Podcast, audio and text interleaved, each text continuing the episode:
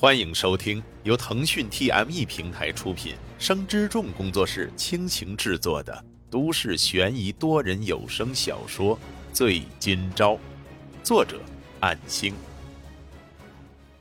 第二十一章，唐明镜在陪同沈今朝办完所有的程序之后，送他回家。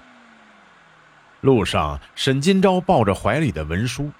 这次的他终于忍不住大哭起来，心里有不甘，也有恐惧，被当成罪人承担了一切的罪名与唾骂，却并不能对任何人说出真相的委屈。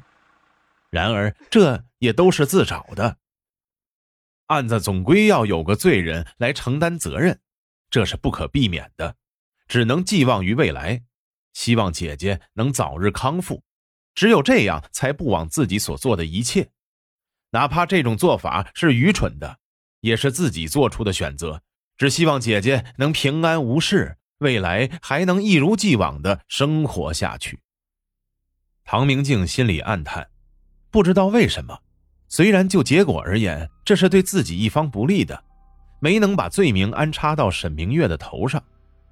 无法按照计划对可能藏匿文件的场所进行追责收缴，没有足够的正规手段贸然偷窃的话，一旦处置不好，是会引发各种问题的。或许这样也不失为一种好的结果吧。只要今后还在沈金钊旁边，或许就还有机会找出那些文件，甚至引导沈金钊靠向自己这边，成为圈内人的话。他也会协助师傅找回文件的。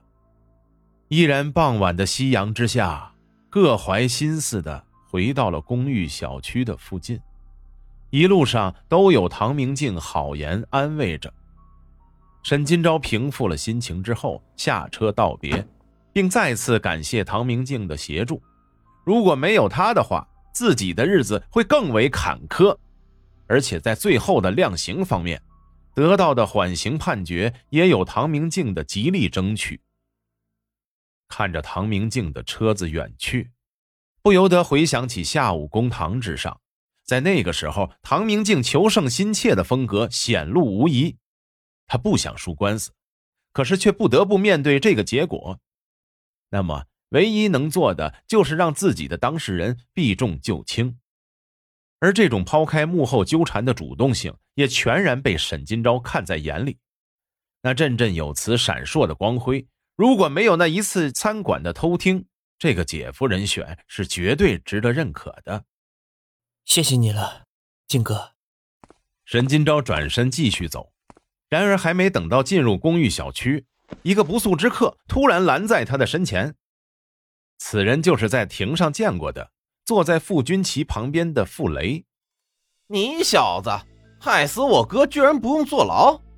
说着看了一眼旁边的小区，继而说道：“原来你住这儿呢，这一个月可让我好找啊！本来想早点找你要钱的，现在已经宣判了，你赶紧把赔偿金给我。”沈金钊看着与自己一样高的傅雷，并不惧怕他的威胁。反而，此人的傲慢与叫嚣令他非常的不舒服，浑身散发出负能量，又不想努力，只想着要钱的那种人，是自己痛恨的那一类。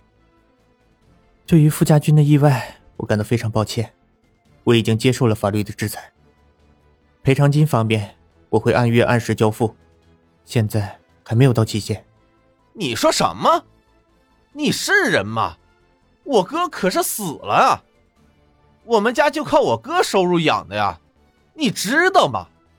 我爸还在医院等着给住院费呢。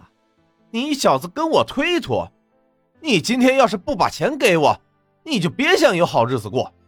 沈金钊忍着，客气的说道：“我姐也在住院，血的医疗费，我也有应尽的义务。所以，还请等到期限。我管你那么多呢，你害死我哥！”你想不赔钱是吗？你可是被勒令不能犯事儿的。要是我说在这里找你要钱，反而被你打了，你能怎么着？傅雷脸上有淤青，显然有和谁斗殴过的痕迹，而且一股子的痞气。抱歉，我现在真的没有钱。你蒙谁呢？我了解你的底子，你姐可是律师，会没钱？我真的没钱。我姐独立抚育我，已经令她心力憔悴。发生这种意外是大家都不愿意见到的。对于你哥，我非常抱歉。但是我现在没有能力立即赔偿你们的经济。我爸和我妹都要花钱的呀，我妹要上大学了，家里都快揭不开锅了。你这种时候害死我哥，你难道一点同情心都没有吗？你害死他，你心里一点罪恶感都没有吗？你这个无耻的家伙，居然还钻法律空子得到了自由，我们这些受害者家属就活该倒霉吗？听到傅君齐的事儿，沈金钊的手突然一抖，想起那天的偶遇，原本开朗的傅君齐也是突然变了一个人。傅雷见沈金钊没反应，接着换了个语气说道：“那个帮你打官司的家伙可是有名气的，没钱别人免费帮你打官司呢。你今天要是不给钱，别想让我放过你。”他是我姐的朋友，主动帮我的。我，沈金钊有些难以启齿，并不想说的太多。啊，那又怎么样？好事都让你摊上了，坏事就让我家担着。我刚看他开的车子起码几十万呢，那你找他借呀？你先赔我家钱，懂不懂？我哥都死了，你懂不懂？啊，你有没有人性啊？我家都快散了，你良心过得去吗？尽管傅雷的话多少在理，可是已经解释过了，这种耍流氓般的纠缠，沈金钊没有义务陪他，直接朝公寓小区走去，结果直接被傅雷拉扯袖口，纠缠扭动，文件洒落在地，连纽扣都崩掉了。由于靠近公寓小区，沈金钊不得已之下只能喊道：“保安，保安！”原本就留意这边的保安。看到这种情景，而且对方都动手了，一听到叫唤，赶紧跑过来。傅雷咬牙切齿地说道：“你给我等好了，看我不搞死你！”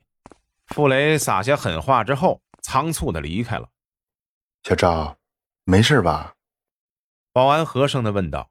也算认识沈金钊的姐弟，刚才不好直接插手。没事谢谢蒙大哥。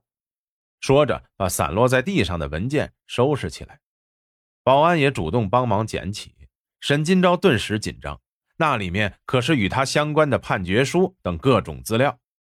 然而已经晚了，保安已经大致看到了部分内容，表情有些僵硬的递给沈金钊，他只能尴尬的收回，并转身。小赵，你的事儿我们大家略有耳闻，我们并不会介意的。再说了，你们姐弟都住在这里好几年了，只要你们还住在这里，都跟一家人一样的，有什么困难都可以说说。听闻不算太过熟悉，甚至有些陌生的保安大哥这样说，沈金钊一时心里涌上一股暖流，想起那些对他不解而突然冷漠的同学，与此形成了强烈的对比。那些同窗三年的高中同学，甚至比不上偶尔谈话的保安大哥。